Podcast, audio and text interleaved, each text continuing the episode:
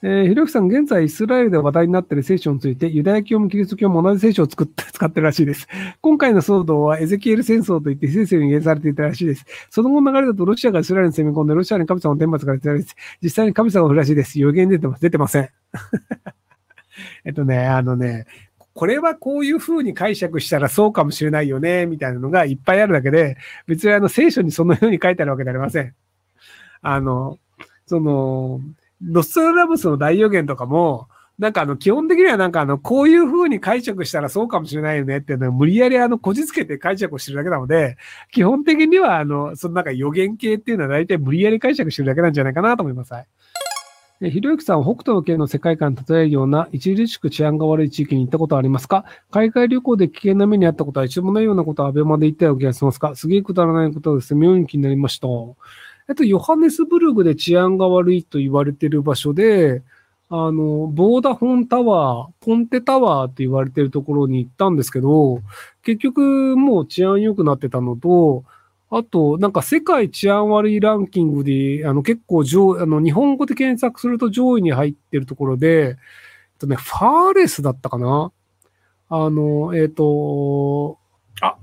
アで始まる州。あの、テキサスの横で、アラバマじゃ、あ、あ、アルバカーキ。アルバカーキの下で、えっ、と、あの、ブレイキングバットっていうドラマで、まあ、あの、アルバカーキ治安悪いよねって言われてるんですけど、アルバカーキから南に行って、あの、ニューメキシコ州南に行って、そのままメキシコに入ると、あの、もっと治安が悪いと言われてるメキシコの街があるんですけど、で、そこすげえ治安悪いんだっていうので面白がって行ったんですけど、で、あの、入って、左に行ったんですよ。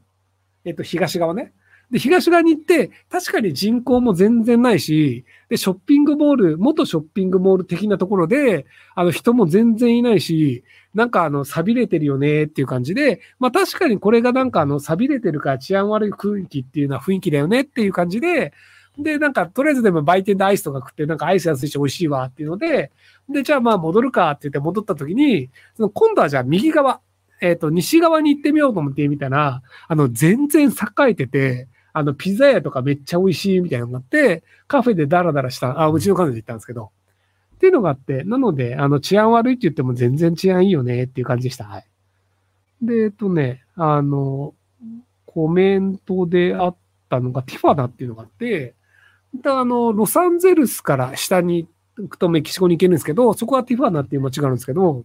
で僕、ティファナも2回行ってるんですけど、別に治安悪いと思ったことないっすね。なので、えっ、ー、と、あの、治安が悪い地域っていう、まあ、例えばインドのニューデリーとかの治安悪いとか言われるんですけど、あの、金持ちは襲われるんですよ。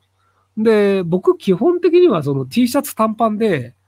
あの、アジア人で、まあ、どちらかというと中国人に見られるので、あの、どう見ても金持ってそうに見えないんですよね。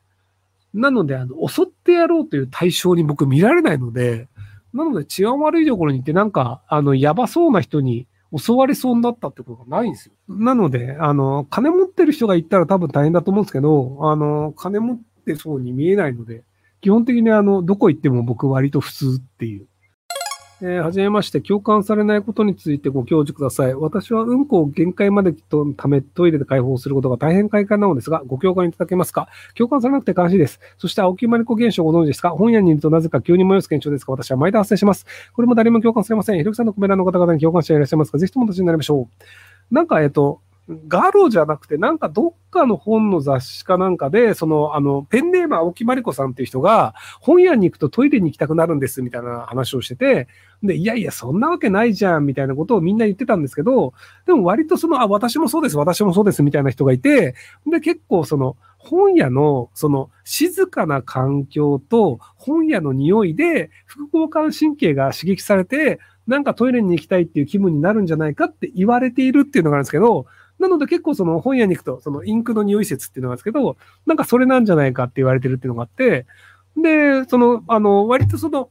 あの、肛門から何かを出す行為というのは気持ちいいというふうに人間の構造はできてるんですよ。なので、その、まあ、前から出すでも後ろから出すでも、排泄自体が気持ちいいという構造がなってるので、なので、その前立腺が刺激されて気持ちいいんですけど、その何かを出せば気持ちいいというのを逆手にとって、何かを入れて気持ちよくなる人たちっていうのもたまにいるので、ただあれやりすぎると、あの、肛門科のお世話になるので、あくまで肛門というのは出口で入り口ではないですっていうのを、あの、一応皆さんには伝えておきます。はい。えー、私の X アカウントが5ちゃんで誹謗中傷されました。ポスト全文コヒプラス悪口で半年近く粘着が嫌がらせされています。弁護士に対し開示請求して仮処分も食いつけました。それで嫌がらせをやめてくれません。裁判でがカサルと弁護士言っていますが、犯人はまた完成しなくて示談に文字ないとネットで公言してます。どうしたらネットの嫌がらせをやめさせられるでしょうか普通に裁判で金取ればいいと思いますよ。ただ、あの、お金を取られない限り、あの、自分ではその、自分が負けてるというふうに思わないというのと、あと、あの、なんだっけ、あの、その誹謗中傷のイラストを描いて訴えられた、蓮見なんとかさんっていう漫画がいるんですけど、なんか結局あの、弱気にしたら今までの既存のファンがいなくなってしまうので、ずっと強気で言い続けるっていうのでやって、でも結局最近静かになったからもうやめたのかな？なので、その、多分、自分が強く出ることで相手が折れるんじゃないかっていうのを期待して、余計に大騒ぎするっていうパターンだと思うんですけど、なので、あの、バンバン訴えて、あの、バンバン金取るっていうので静かになるんじゃないかなと思うんですけど。なので、死亡中傷が1件増えるごとに、あ、これでまた10万増えるわ、とか5万増えるわっていうので、なんかチャリンチャリン落ちてる気分っていうので、何もしなくてもお金が儲かるから美味しいわっていう感じで見ればいいんじゃないかなと思います。え、13億の夢という存在しない映画のネタバレ解説を適当に言ってみてください。えっと、13億でいくと、インドか中国かなんですけど、時代によると多分中国の方が作りやすくて、多分20年前の中国の話で、で、中国ってあの、い、あの、子供、あの、えっ、ー、と、一人っ子政策というのをやっていて、で、その、中国の場合って家督を継ぐというのは長男がやるべきことなので、なので子供が生まれてしまっ、子供が生まれて女の子だった場合にどうするか問題っていうのがあったんですよ。要はその家督を継がせるのは息子であるべきである。で、一人しか子供を産んではいけませんという状態で、女の子が生まれた場合に、その子供をいなかったことにして、男の子を産むまでまた子供を作るというのをやるんですけど、そうすると、いなかったことにされた女の子というのが中国で大量に出てくるんですよ。なんで別にあの家の中で飯食わせるぐらいだったら別にあの女の子が、あの長女として女の子がいても別に生活できるんですけど、ただ学校に行けるのはあの長男、要は次男ね。長女、次男、二人子供がいますと。で、学校に行って外に出れるのは長男。で、こううちの子供は一人だから男の子なんだよって言ってて、女の子というのは家にずっと居続けて、で、そこで社会というのも知ることもないし、外に出て遊びとかをすると、あ、あの家なんか女の子いるよねって分かってしまうので、一人っ子政策で罰金を受けないために、その女の子というのがずっと家にいますと。で、男の子と女の子の生まれる確率は基本5割です。まあ、正確に言うと女の子がちょっと生まれやすいんだけど、まあ置いといて。なので、その13億人を維持、その人口を維持するためには、もちろん13億人の子供が必要です。で、13億人の男性を産んだ場合に、戸籍上登録されていない13億人の女の子というのを各家庭で維持し続けるんですよ。で、20年経った時にふと気づくんですよ。あれ？一人っ子政策でみんな男性ですよね。それ、どうやって結婚するんですか？もうみんな、あ、うち、あの、長男が生まれたんですって言うんで、子供一人息子なんです、息子なんですって言うんで、13億人みんな息子ですって言ってるところで、女の子いなかったら結婚相手いないじゃんっていうことに気づく。20年後にね。で、20年後に気づくんだけど、20年後に家の中に二十歳の外に出たことがない女の子たちというのが家にいっぱいいるというところで、